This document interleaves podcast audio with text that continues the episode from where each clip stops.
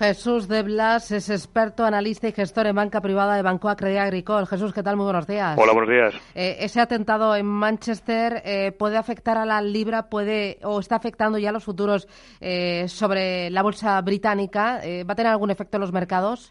Bueno, pues lamentablemente noticias tan terribles como esta últimamente no tienen el efecto que, hacía, que hace años podíamos prever. ¿no?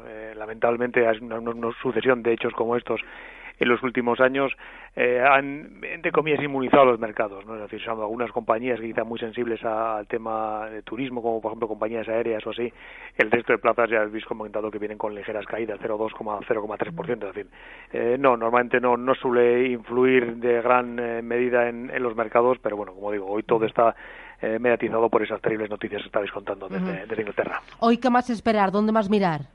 No, pues posiblemente la evolución de, las divisas, que sea el, punto más importante del día, no solamente por el tema de, la libra, sino sobre todo por la evolución reciente del, euro dólar, ¿no? que está bueno pues sorprendiendo a, muchos con esa evolución tan alcista de, la moneda europea. En las declaraciones de ayer de, Merkel pues dieron más gasolina a esa, a esa subida y un día que no tenemos resultados empresariales y, que el mercado es bien ligeramente bajista, seguramente la intención va a estar ahí, puesta en, las divisas. Muy bien, Jesús de Blas de Banco Acre Agricol. Gracias, buen negocio. Buenos días. Adiós.